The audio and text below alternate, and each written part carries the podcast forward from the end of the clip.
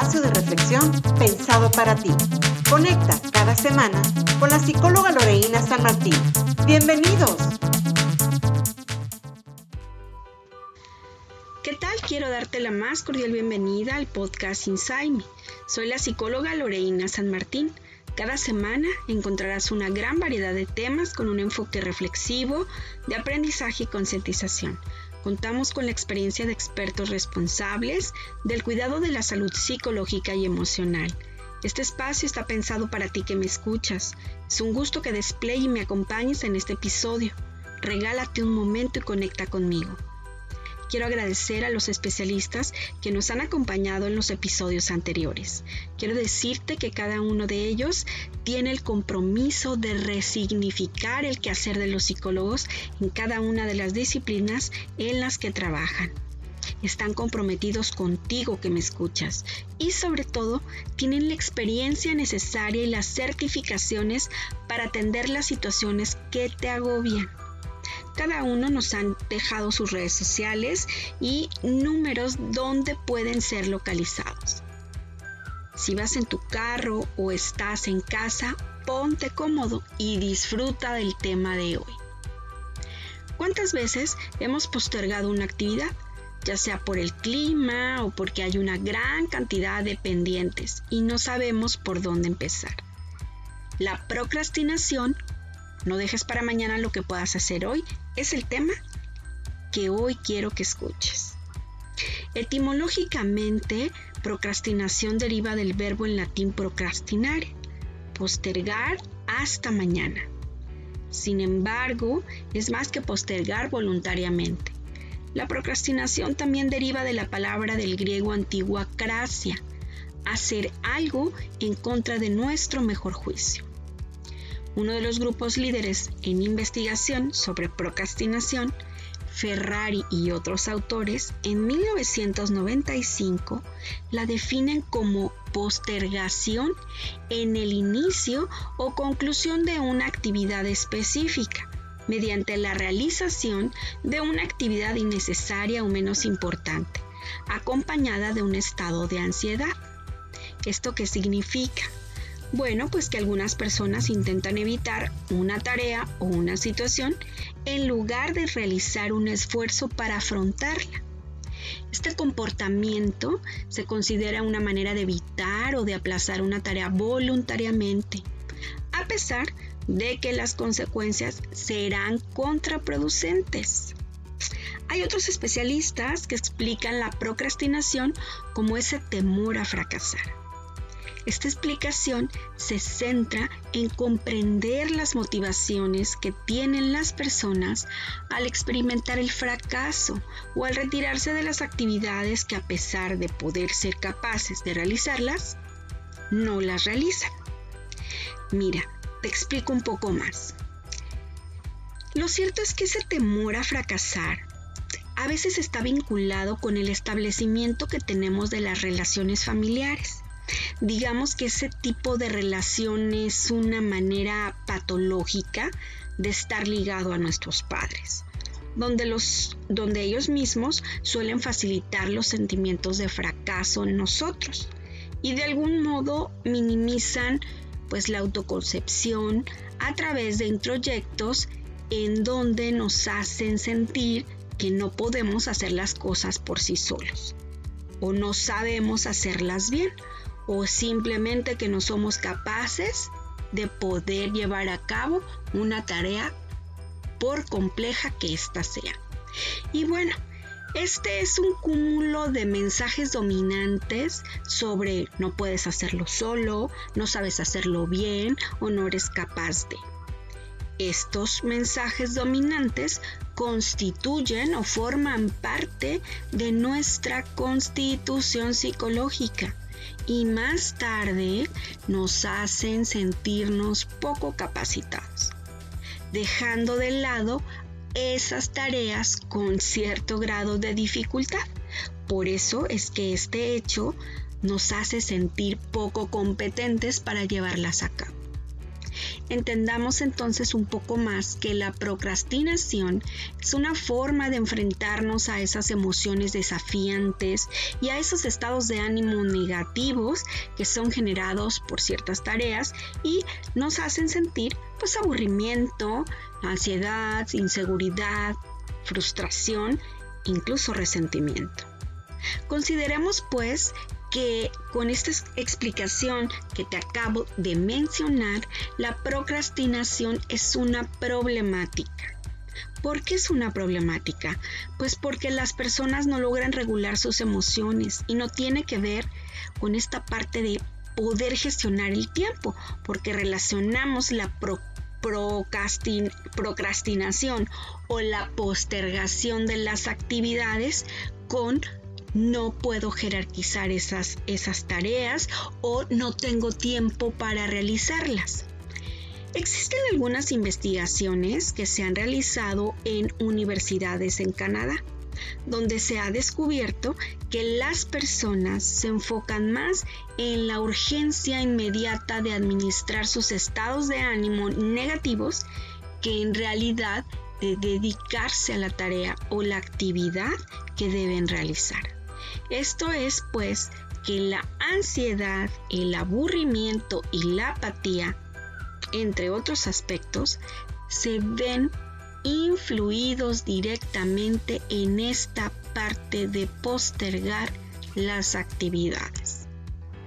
Otro de los aspectos que también debemos considerar es que es importante la forma en la que percibimos la tarea es decir, la versión que se tiene para realizar, por ejemplo, una lectura, cualquiera que ésta sea, pues porque no llevamos a cabo esta parte de acostumbrar a leer. Es decir, no tenemos una cultura de la lectura, esto es una realidad.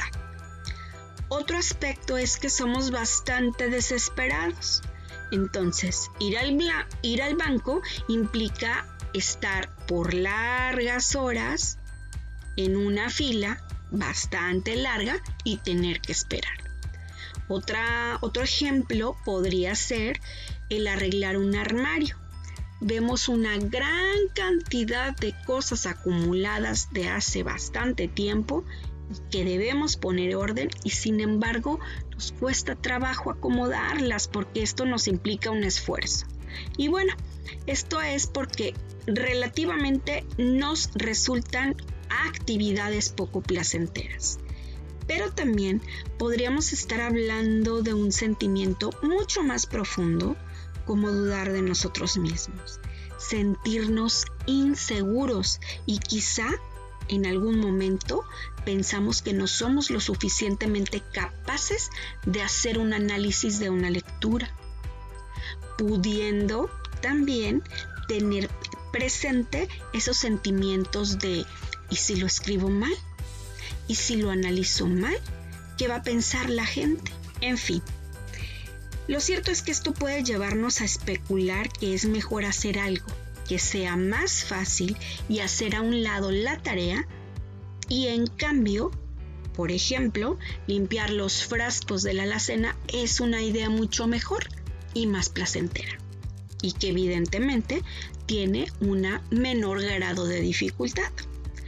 Otra de las consideraciones atribuibles a estos hechos que te platico son esas expectativas poco realistas que en repetidas ocasiones pensamos, como por ejemplo, hacer una actividad va a ser mucho más fácil y nos llevará menos tiempo del que minutos después podemos comprobar que en realidad ocupa más tiempo y pues en ese momento nos damos cuenta de que esto es por lo que en algún momento nos puede estar generando cierta resistencia a realizar la actividad.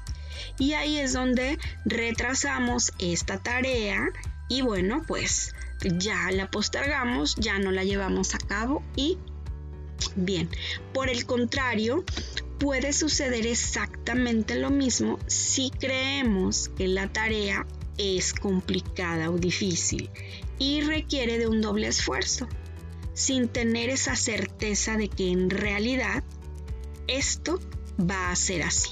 Entonces, ¿qué es lo que sucede? Pues procrastinamos. No iniciamos la tarea y la dejamos ahí, la retrasamos. Entonces, ni para un lado ni para el otro. Pero bueno, ¿de qué manera reforzamos la procrastinación?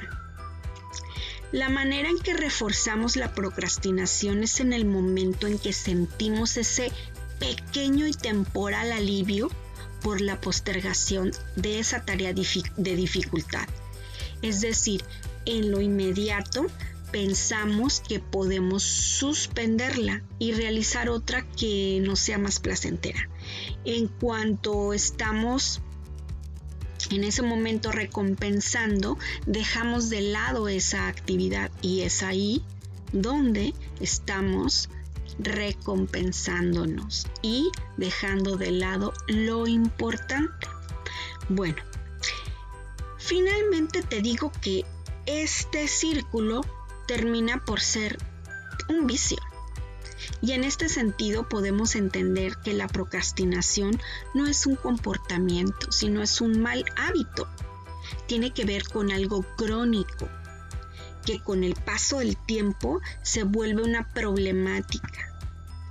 Y no solo podemos determinar que esta postergación es una limitante en la productividad, sino que hay efectos meramente negativos que pueden ser medibles a través de nuestra salud mental, a través de nuestra salud física. Y aquí están incluidos el estrés crónico y la angustia. Desde luego, podemos pensar también en una baja satisfacción en nuestra vida. Tenemos que tomar en consideración que la procrastinación nos lleva a evitar sentimientos desesperanzadores y es un claro ejemplo el aplazamiento. Esa tendencia que tenemos en la mente para darle prioridad a las necesidades a corto plazo en lugar de a las de largo plazo.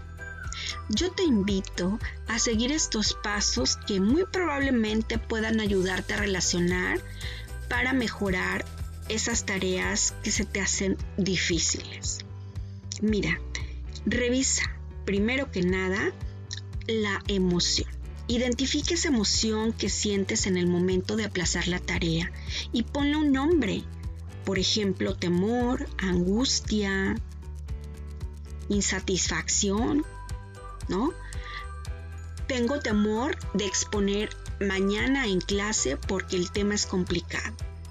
¿Y qué puedes hacer para disipar ese temor?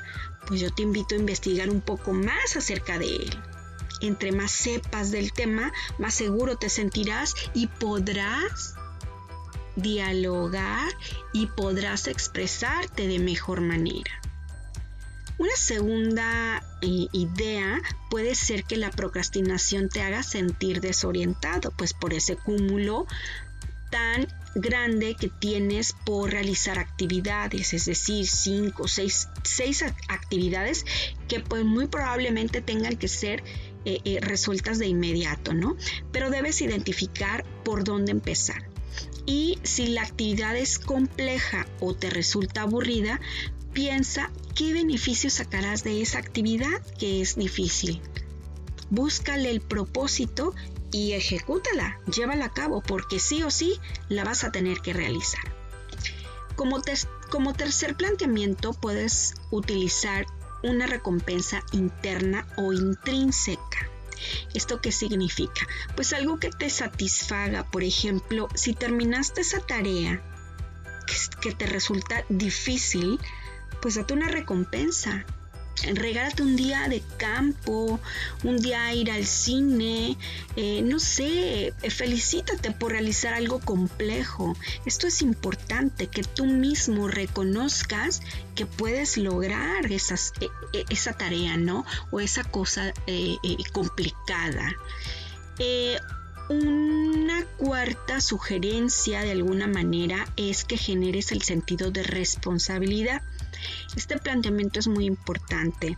Esto, esto nos implica ser conscientes que debes ser responsable de ti mismo o contigo mismo.